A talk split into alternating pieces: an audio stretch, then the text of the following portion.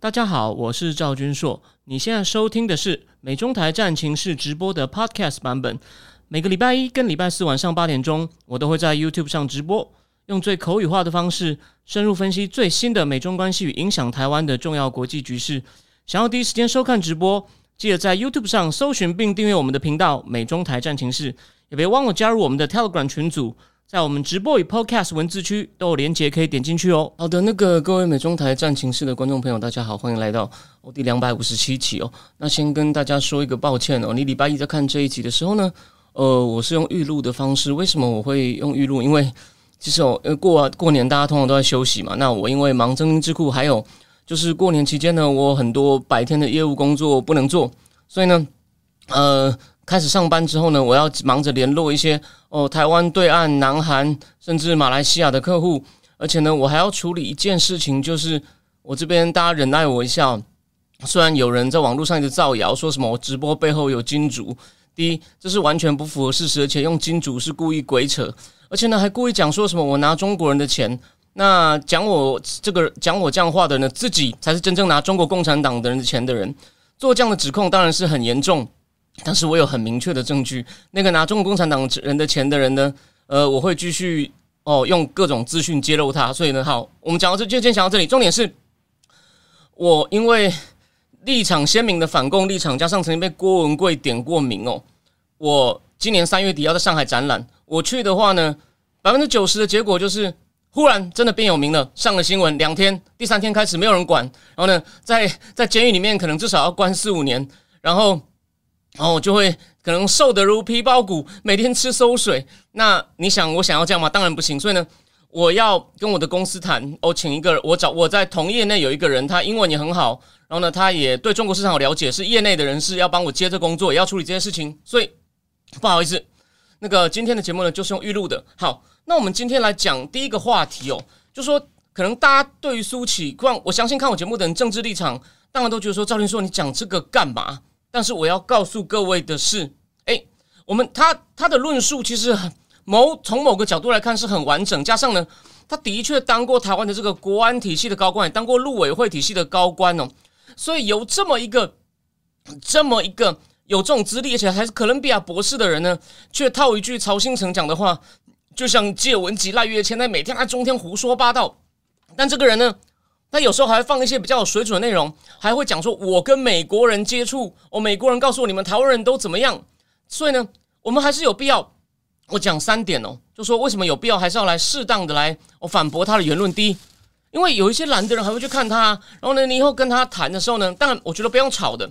蓝的就说：“你看人家苏先生学经历丰富，也跟美国高层有接触，苏先生都这样讲了，你们这些人，因为他真的是全面性的。”哦，就是把那个绿营执政的情况讲成，就是一步步把台湾推向死亡哦。所以呢，有一些人可能他无意间看，他觉得苏琪有学问，他开我开始动摇哦。我说那种铁狼，我们就不跟他 argue 了哦。你你爽就好。可是动摇的人，你就要提醒他苏琪，所以我才告诉你一些苏琪的书里面的大问题，让你提醒那些动摇的人说，你苏琪讲的某些事实你可以参考，但是他的那个 implication 很夸张。那 implication 什么呢？这就是我今天我第一个。第一个要讲的东西，而且呢，但我们还是一句老话，不完全因人废言，不完全因人废言。比如说，我说拿这个，我我们再举个例嘛，因为我们不能自己打自己脸。我说那个乱指控我拿中国人钱的人呢，他的问题是因为他的学他的经历也都很糟，所以他实在是没有料，所以我才我就敢很放心的痛批他。那苏启呢，当然他他的问题更严重 n 倍，但是呢，他的学经历毕竟让他还是有点料，所以呢。我们他有料的部分呢，我们也一样公平对待，好吗？因为他讲马英九部分呢，毕竟是算是当过圈内人的人，他对马英九的批评其实蛮值得参考的。OK，好，那我简单说，但我不可能，我只是要花大概呃十五分钟来讲一下这本书。哦。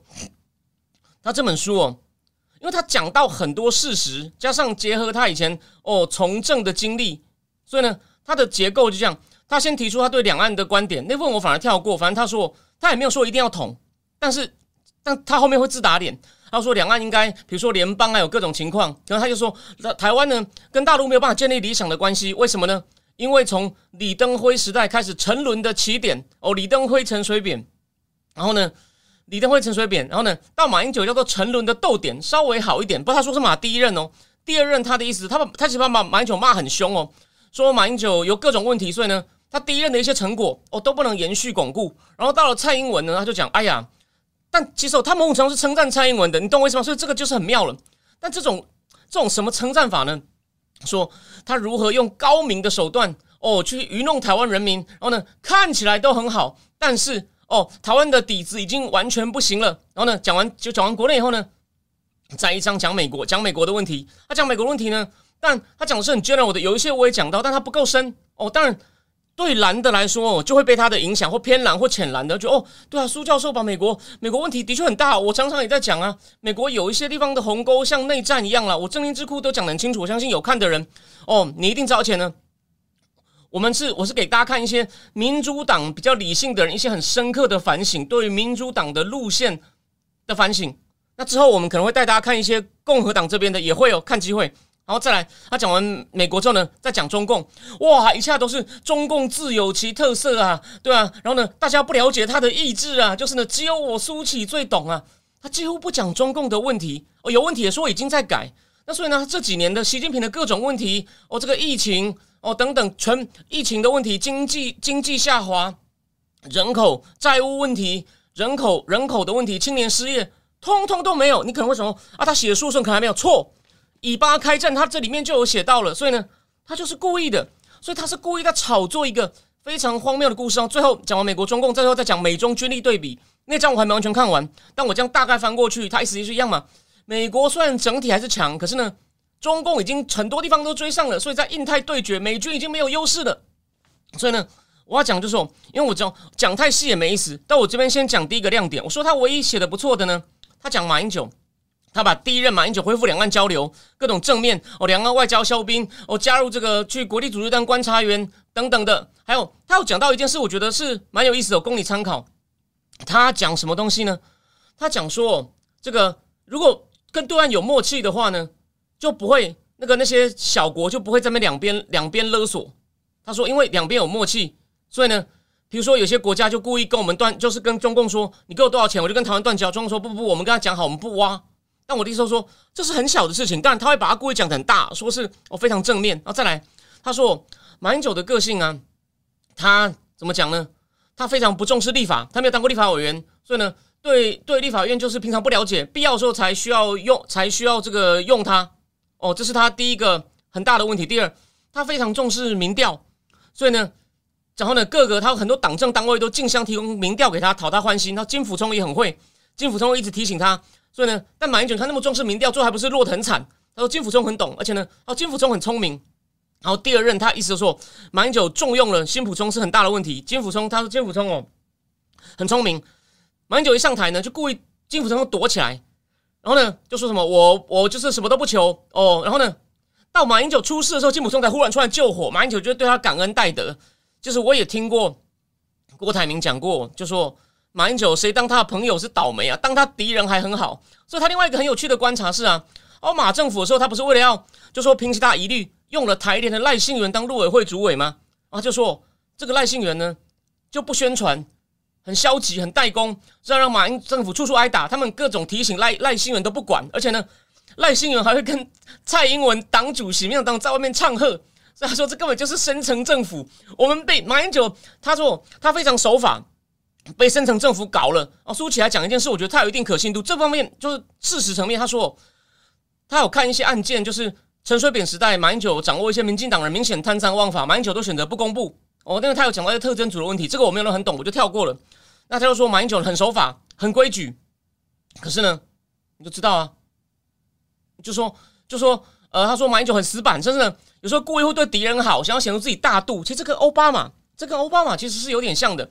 我在政治智库我讲过嘛，我这边透露一点，就说奥巴马本来应该是要 maximize support 去推行一些民主党人真的要的政策。可是他常常变成在共和党在跟变成在共和党这边瞧，想要 minimize opposition，也就是呢，他很想讨好每一个人。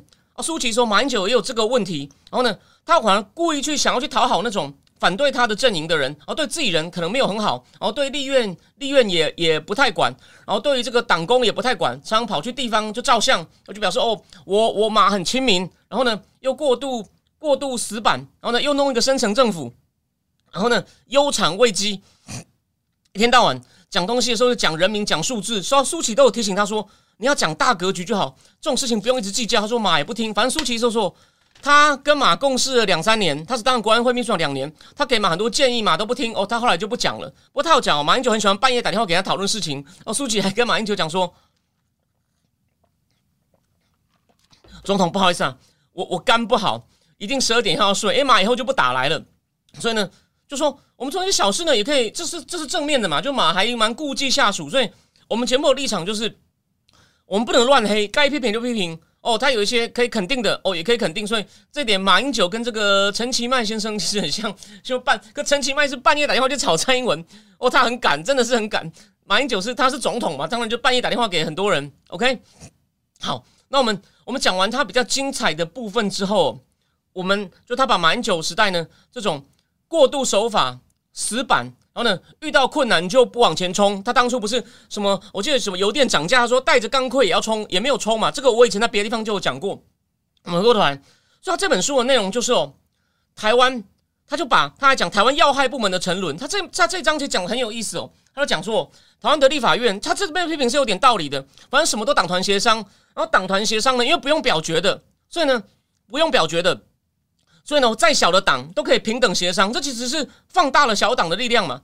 他说，他就举了个例子，真的是值得大家参考。说我在国外哦，常常需要表决，所以国会议员都不能乱走。有类似那种外科医生的急那种急诊的铃哦，你随时要回去表决。台湾呢，就什么都跟党团协商，然后呢，通过的法案哦也不多，然后呢，国会的权力也有限。所以黄国昌说的一些国会改革，有些大方向我是同意的，只是他的提出来动机我有点怀疑。然后呢，还有什么呢？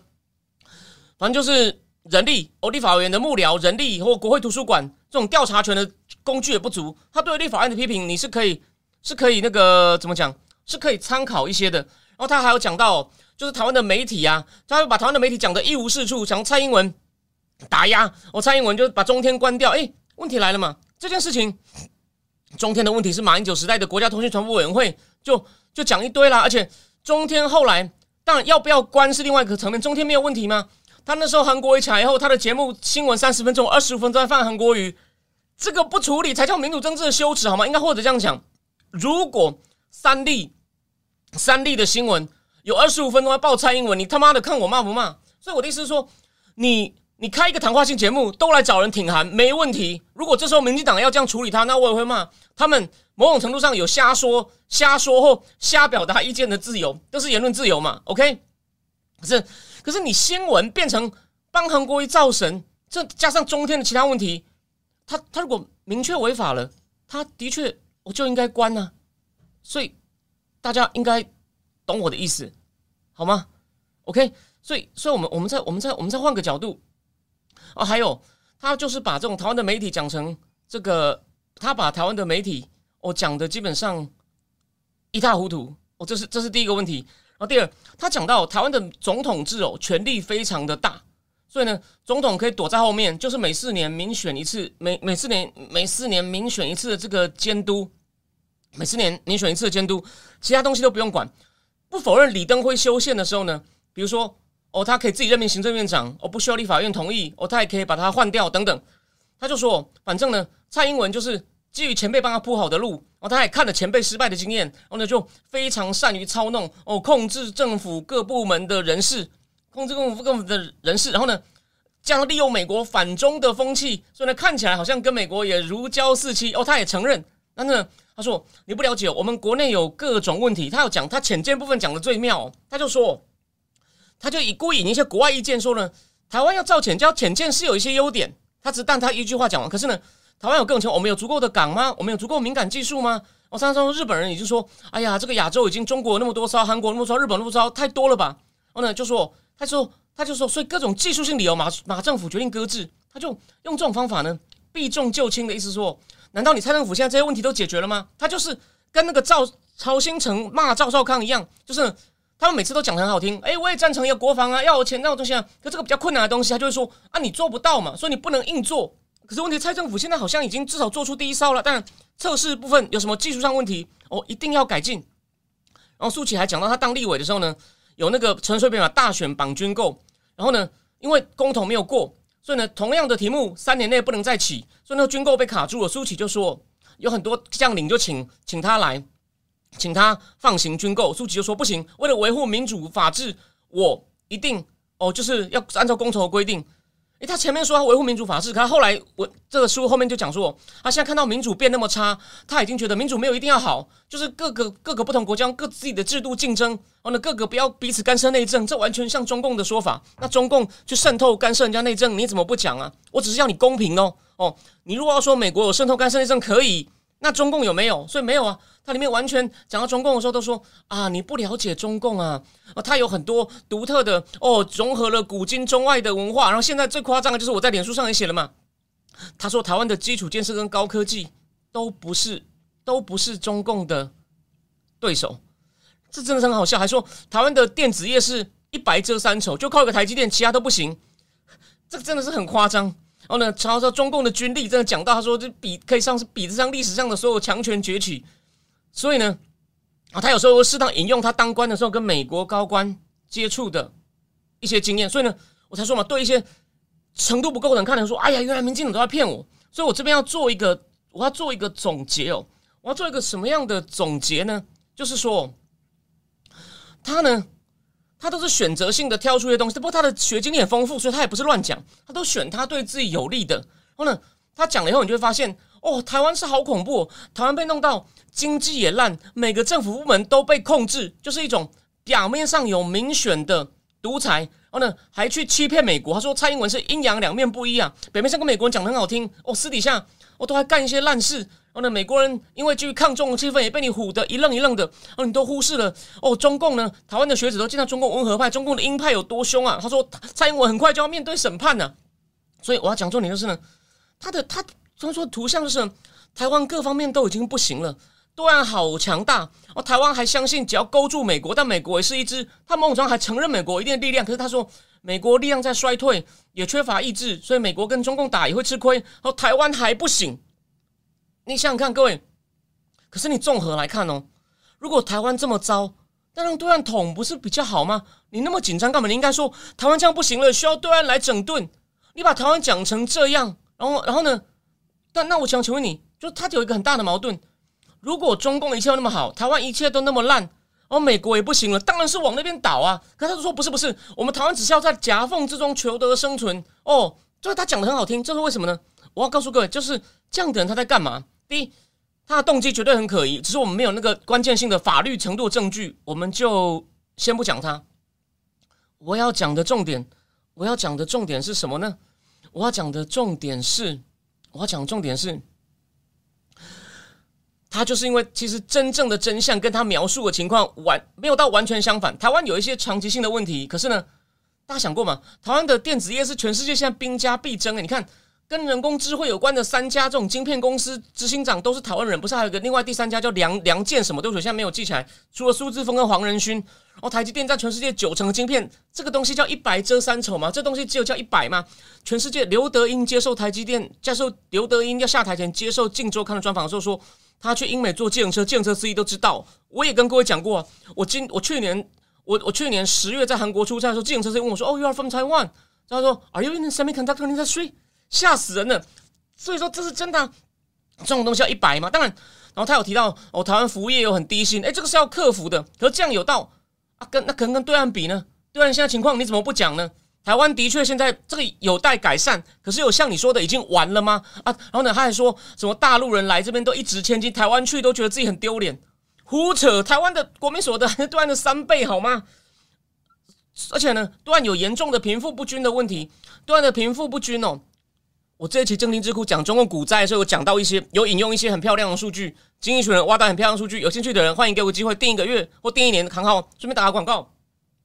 所以啊，他完全就避重就轻，为什么呢？就是因为大致上来说，中共的国力目前掉的速度在加速，统一很难的。他希望用想法迷惑，让他们人台湾人自发性的觉得，对对对，我们就是当然。就说他希望台湾人自发性的说我们要跟对岸和，要和缓再免得被打，然后呢就故意让他用很忧心说你们都不知道民进党骗了你，所以这就是他最大的目的。那谁支持他的不知道这个呢？我希望，当然我同意一件事，讲这么以他的学士经讲这么离谱话的人呢？其实我们的情报单位真的跟美国应该要希望合作一下，看看这这这他妈的到底怎么回事啊？你这种人对吧？就说他好像你看，你如果说是郭正亮哦，他可能是为了名气，为了钱，他去中天胡说八道，至少还有个理由嘛。虽然周一蔻说他有影片，我们先不管，可是那个市场在郭正亮现在他的点阅率真的很高啊，哦，而且连郭正亮都没讲的，可能没有他那么夸张，好吗？郭中天有时候都还会讲对岸有些经济问题，是中天的口径说可以解决，所以这个比这个比中天还中天。那他又他也他平常也很少上媒体，他也不是为了通告费啊。所以这个人到底为了什么？这这难道不要去查一查吗？这么明白的睁眼说瞎话，他就是在情况对对中共很不利的时候呢，他最后来洗一次脑看看。所以这就是我为什么还是要把他的书大致读完，然后跟大家 share 的目的。哦，你你现在懂我意思吧？哦，他希望。让你自发性觉得还好，苏琪提醒我们，我们还不赶快叫政府说要和，不然我们会被打很惨呢？台湾已经这么惨，对岸那么强哦，我们要求求他的 mercy。你看他可以编出这么瞎掰的故事，又用他的经历，所以这就是为什么我还是要出来提醒大家他的问题哦在哪里。但是他表面上红的理直气壮，actually 并不是，好吗？好，那我们现在呃第二个，第二个我先讲哦，《华尔街日报》还没有正式公布他跟贺锦丽。访问的全文，而且很奇妙是呢，但是呢，他有先关键，他要把那个贺锦丽讲话就是 I'm ready。他说每一个走进来看到我在类似在白宫表现的都会很放心，我有能力领导这个国家，当仁不让，准备好了。所以，而且最妙就是呢，这个时间上可能是个巧合。贺锦丽的专访在于那个这个，我就顺便讲一下这个特别检察官 Robert Hur 调查拜登副总统把机密文件带回家的事情。Robert Hur 的报告最关，他对拜登进行五个小时访谈，就在以阿战争刚爆发的时候，拜登都还忙着跟纳坦雅胡在那个战情室确确认通话，Robert Hur 就对他进行五个半小时的访谈。那报告里面说，他记不起来自己敢当副总统，记不起来他的大儿子 Bo Biden 哦什么时候什么时候死掉。然后呢，他还回忆起这个阿富汗危机的时候呢，讲到阿富汗危机的时候呢，他说他有一个盟友支持他撤军，但那个人其实根本是反对他，所以呢，他说这是一个。An elderly man with poor memory，还有呢，declining declining 这个 capacity，declining capacity，所以呢，这这对拜登来说很丢脸，所以拜登就他们就决定哦，亲自出来面对。贺锦丽也被要求你要帮总统辩护，他好的很，你不要说他这个已经快基本上已经算是一个失智老人了。可是呢，贺锦丽刚好在两天前，这个报告接入两天接受专访，这么巧合，我不知道，就是说这看起来时间很巧，但有没有刻意安排，真的不知道。可是呢，华尔街日报是他。这个报告出来后，才把它放出来，说我们贺几特总统接受我们专访了，说我们已经准备好了。这样不管是不是刻意的，不管背后有没有阴谋，简单说就是雪上加霜啊！你看，刚讲出，刚讲出，我的意思就是说，你你刚讲出这个，你刚讲出，就拜登刚被点说你真的是个失智下滑的老头，贺锦丽又出来说我准备好了，就巧合的话，真的是就他命讲难听一点，他命该绝啊！他命该绝，而且呢，现在国内外大事也都还没有处理好。然后原屋法案呢，参议院通过了，哦，七十比二十九，共和可是众议院议长说了，门儿都没有，门都没有。我为了要抓到共和党的意见，共和党现在越来越被 MAGA 派所掌握，没有错。所以《华尔街日报》也有一篇哦，在讲现在哦，参议院、众议院，这样参议院比较像传统的全球主义者、建制派比较多，那众议院比较是一些新科的人嘛，新科的人就是。很就是会在保守，从主要是从保守派的基本盘出来哦，比较是那种乡下的郡人口比较少。书写书是有讲到一些啦，就是美国的一些大城市偏民主党的占了美国人口大多数，这个比例呢，我有点怀疑他举的数字，我还要再去查。不过，民主党的大城市人口比较多，没有错。那美国是因为选举人团嘛，各州才可以可以保持共和党的优势。如果你是普选的话呢，就像民主党大概就很容易赢，因为你看嘛，基本上加州啊、纽约啊。哦，都是都是都是他的人。那虽然南方现在比较共和党，可南方也有很多这种 Spanish Mexico。哦，虽然 Mexico Spanish 在动摇，可民主党还是有一定的优势，只是这个优势在减少。然后还有一些这个就算是东部比较多保守派的，那大城市里面也有很多 African American 哦，甚至 Asian。不要忘了波士顿那个无名。好，所以回过头来，回过头来，就华尔街报有个一大一说，现在有参众两院，你都要看川普，也都要看这个川普的脸色。所以呢，我们是很公平的。其实，拜登在这个移民，我先讲一下，这个拜登在这个移民改革的法案呢，已经做了很多让步。加了很多限制，比如说来的人以前是来就是我要寻求政治庇护，填一张表放走，现在呢可能要先被送回走送回去，或者呢三个月内一定要让他初步判断这个人到底是不是有真的有危险，没有就就就送走。好像如果在国内的话呢，还要戴手铐，好像还他要戴这种电子脚镣，反正呢相当有限制性。不过呢，最华尔街报的批评说，连共和党那个 Mac Macau 就是外交委员会主席都说，你这个法案呢只会吸引更多人来。华尔街日报就说，你加这么多限制，他他不一定能够进到美国，他可能就不来。你为什么说这个还会吸引他来呢？所以这个 Mega 派呢，有一点就是呢，故意弄你。我现在呢，移民问题那么严重呢，拜登终于想好了。你拖那么久不解决，我现在不让你解决了，我就卡死你，让你继续恶化，然后我我来处理。我先让你弄半根挪，我现在卡你，让你无法解决，民怨累积，这有点政治。但有人就说啊，这不就很哈，就是不不管国家啊啊，你自己拖到胜选前，所以我批评共和党这种行为，但是呢，我也不同情拜登。你弄到要选举了，真的是情况越来越严重了，而且呢，你之前都不处理，弄到共和党德州的人气到派国民兵。还有呢，把移民送到你们民主党城市，对啊，你要我们扛，那大家一起扛啊。然后你都不处理，然后弄到今年已经火包不住了，哦，才让步。那现在阿共你就被人家抓到机会卡你啊。当然，以美国国家利益来说呢，拜登已经做了不少让步，共和党应该接受。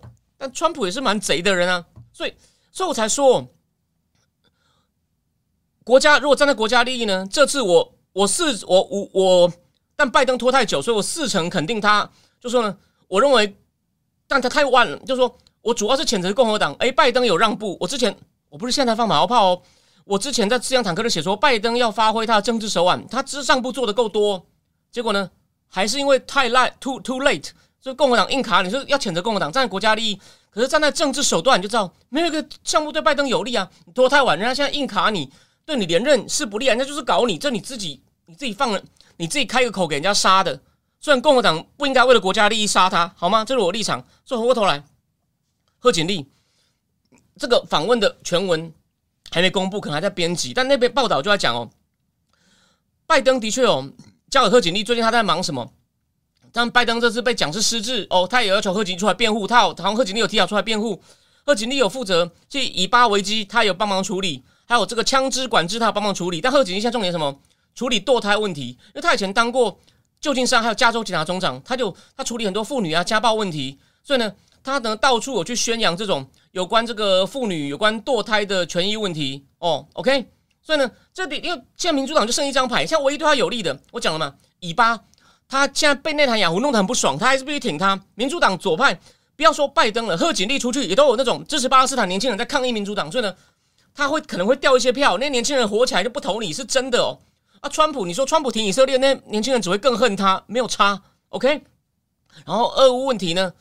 俄乌问题现在呢，众议院愿意挺拜登，哦，众议院共和党有二十九票愿意挺拜登，参议院的人不愿意啊，不，众众参议院愿意，众众议院众议院卡他，所以呢，如果普丁再再进来呢，普丁如果呢现在有一些斩获呢，就是呢，至少中间选民觉得啊，你怎么会弄成这样？但那你说他会怪共和党吗？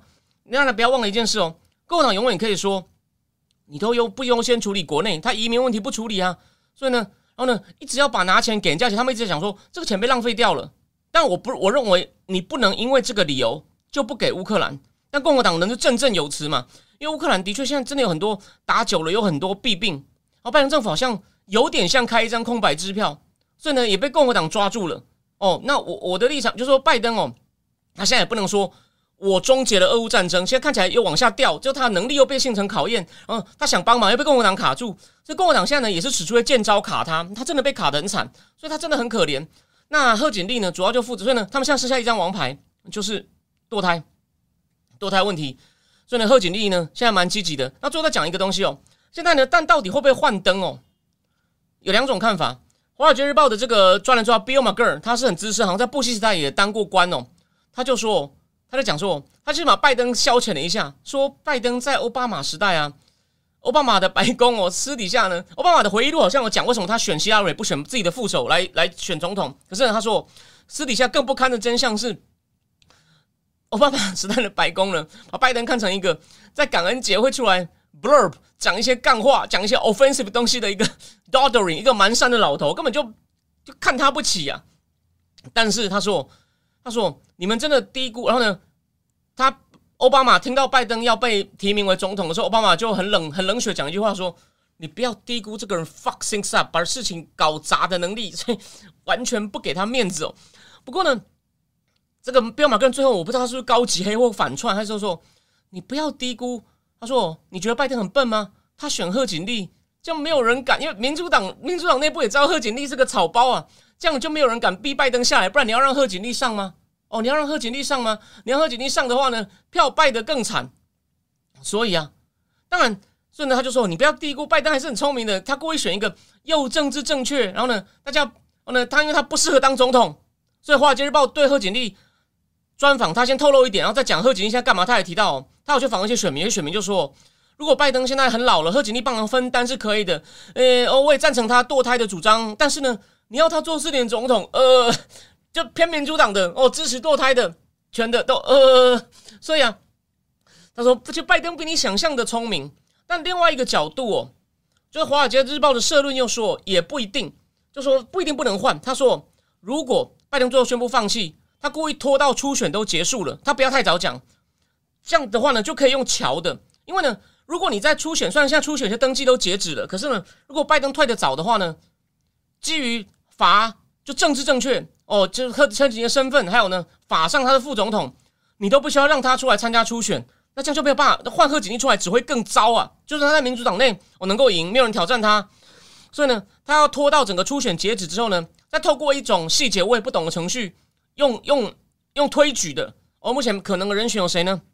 哦，Michelle Obama，Michelle Obama 是一个，那个以前拜登牵错他手那个密西根女州长那个 Whitmer 是一个，还有加州的 Gavin Newsom，我们就看吧。所以呢，华尔街日报认为哦，还是有可能换的。那当然，当然贺锦丽很糟糕，所以大家都觉得说，但大家就说，但还是不是说，因为他很糟糕，就不是说拜不能换掉他哦。哦，就这样。OK，那最后再补充一点哦，最好笑的是，他说也有人考虑要用宪法第二十五条修正案的第四款。第四款，然后呢，来就说总统那个有问题，不能正常的时候由副总统代理。他说这只能代理啊，而且呢，总统过一阵说自己可以了，除非有内阁三分之二反对，说总统还不行，不然的话他就是可以。他副总统没有权利说不，就要把权力交回去。所以他说这个这种临时的方案也没有什么用，你一定要彻底把拜登换掉才有救。可是拜登很聪明，故意弄了一个像美国吕秀莲的，让让大家不敢换他。OK。所以民主党现在各种都闹剧哦，真的不是我们在讲他哦。那共和党现在就是趁火打劫，火上加油。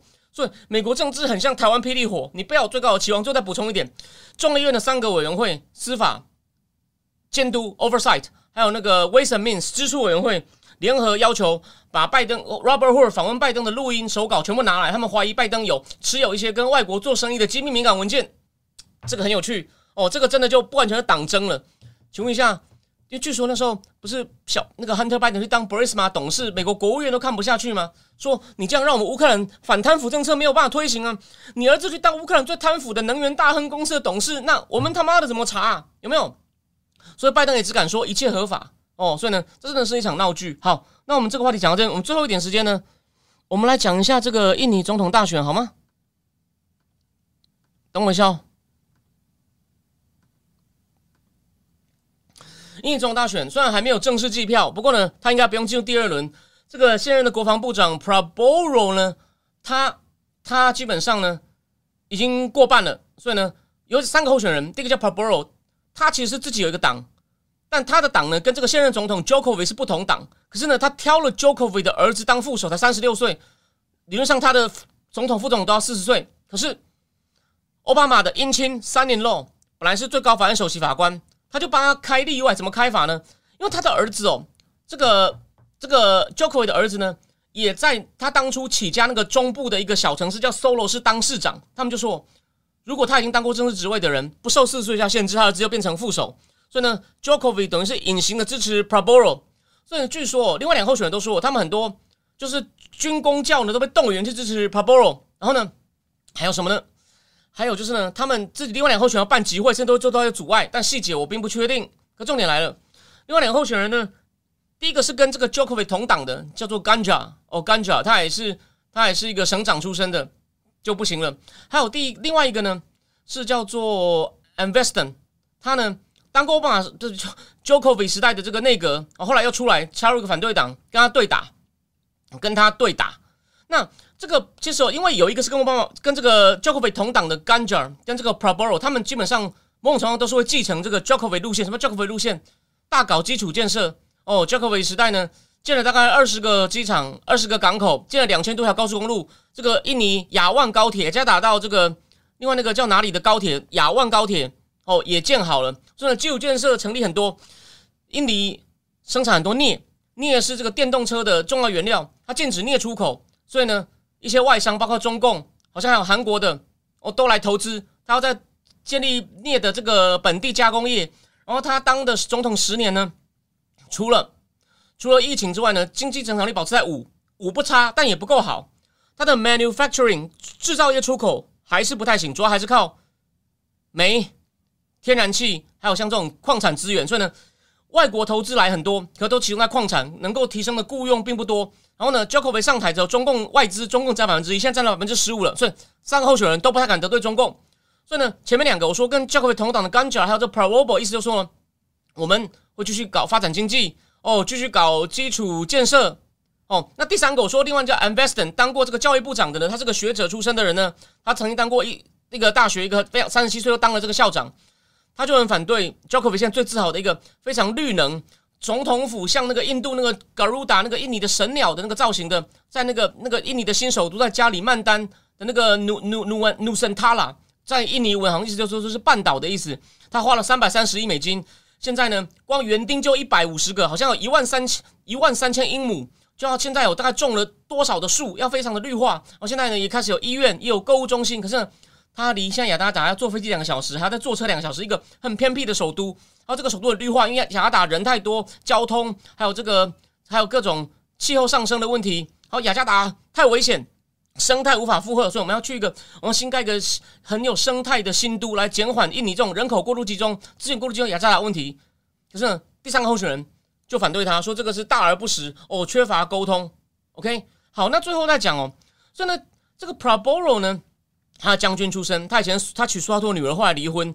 在 CIA 在一九八几年评估后苏哈托有谁能接呢？就点名他。他非常凶残，镇压东帝汶参，还有镇压国内反对人士，都有很多人权破坏的行为。所以他九八年是不名誉离开军中，后来就开始搞政治。然后他他呢，他一开始哦，本来他这有最有希望，所以呢，他还支持过这个 Jokovi 去选省长。结果 Jokovi 选上省长以后呢，没想到自己出来选的他气坏了，就开始反过来说 Jokovi。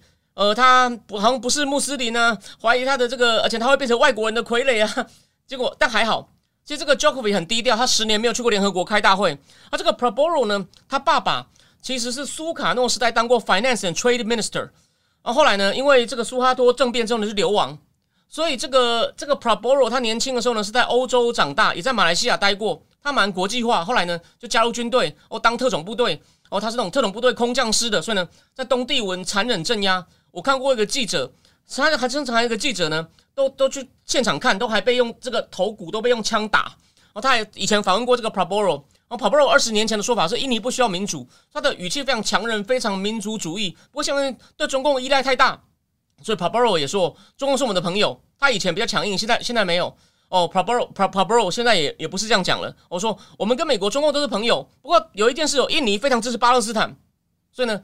所以他他说我们是独立，我们要维持一种比较独立的路线哦，不亲美。你不要忘了，以前不结盟会议就在万隆开，印尼也是这个不结盟的一个呃这个一个主要的主要的国家。印尼不结盟是个主要的国家，所以呢，那 Joko 很低调。可这个 Proboro 呢，毕竟他有这种国际背景哦，所以呢，他小时候在国外长大，所以他应该可能会在国际上哦比较积极。可是他到底会往哪边走呢？可他们现在就对中共的依赖哦太深了，因为还有个问题哦。它出口到美国这些电动车的原料呢，不能享有免税的优惠，也不能享有补助，因为理论上根据这个 inflation 拜登的通膨抑制法可以，可是印尼跟美国没有签贸易协定，所以呢不能享有美国的补助，他们就不公平，他们去求美国也不答应，这是印尼不爽的部分。所以呢，但这个 Proboro 他比较就说，好像感觉上比较愿意在国际事务上一展长才，所以看美国拜登就说拜登当然想拉拢他，看川普的办法就是类似建立这种个人交易式的关系。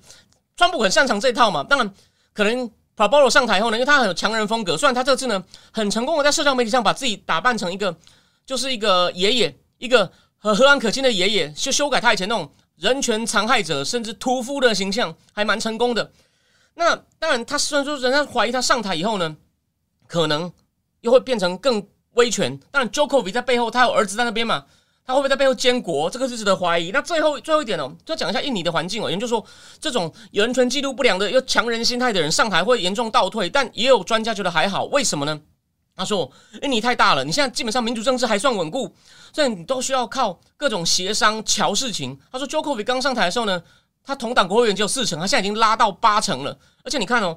他常常要建立一个很大的联合内阁哦，去把位置都分好，才有办法治理。不然印尼实在太大，而且还有中央、地方哦层级，所以呢，他说连这个 Prabowo 他自己长期是军人出身，他当国防部长的时候呢，也不太能够对军队做大改革。所以说他受到限制很多，大家不用太担心。再举个例嘛，所以啊，你看 Prabowo 跟这个 j o k o v i 本来还不错，是后来变成总统大选竞争对手 j o k o v i 选赢他两次哦，才才有点翻脸。然后你看嘛。然后那个第三个，我说第三个候选人啊，Anas a n v e s t a n 他本来是这个 j o k o v i 的内阁部长啊，所以呢，他们常常都是这样分分合合。但是你真的要治理的话呢，你要强调是合，你分的话问题就很大。所以呢，他说，意思他意思就是说，简单说就是呢，这个 Pro Proboro 他这个能够便于行事或专权独裁的空间并不大，反而他也要受很多限制。所以呢，那我们就看看吧。但重点就是，如果我们讲一个大格局，哦，对，其实哦。这个 j o k o v i 他的财长叫做叫做什么什么 Wati 啊？这个在国际上声望很高，一个能干的女技术官僚财长。他对于印尼的这个财政赤字保持很好，举债程度也没有很高哦，所以呢，印尼就让投资者比较放心。不过呢，他看到 j o k o v i 这样子啊，有些 j o k o v i 的时代呢，减低了这个速贪速贪委员会打击贪腐委员会的这个财责的权责，然后也关了一些这种异议人士或记者。就 j o k o v i 呢，最后为了政治做了很多。背后比较脏的分赃或什么的呢？据说这个财长呢也蛮不爽的，所以呢，大家就注意到，在就下一个总统他的风格这样的，就说他会不会延续这种越来越独裁，但经济可能还可以，然后呢，基础建设继续推进的风格，我们就继续观察吧。所以，anyway，印尼是个梦想越来越重要的国家，因为它是你不要看哦，这场选举是全世界最最大的总统民主直选哦，民主国家当然还有印度更大，美国也比它更大，可是可是哦，单这个是这个怎么讲这个。印尼的，可是美国不是直选呢，然后印度是内阁制啊，而且投票要投很久。当规模最大的总统直选，加上单一单一单一日投票，根本就就是印尼。加上他在东南亚的经济的分量，还有他的关键原材料，你看，所以 Elon Musk 愿意见他，所以呢，印尼还是值得我们关注哦。OK，好，那我们今天呢就讲到这边，好吗？非常谢谢大家哦，这就是礼拜一晚上节目哦，因为一些刚我讲的理由是用预录的。那我刚刚，如果你对我讲到真心之口兴趣，欢迎去参考一下哦。愿意支持我的话，给我机会，非常谢谢大家。那我们就礼拜四，我就是原汁原味现场直播哦，我们在线上聊天。那就这样了，晚安。